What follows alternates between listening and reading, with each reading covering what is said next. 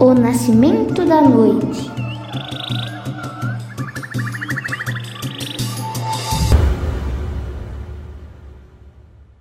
Há muito tempo, Deitor, a noite não existia. Num coco de Tucumã, ela sozinha vivia. E quando foi libertada, seu manto cobriu o dia.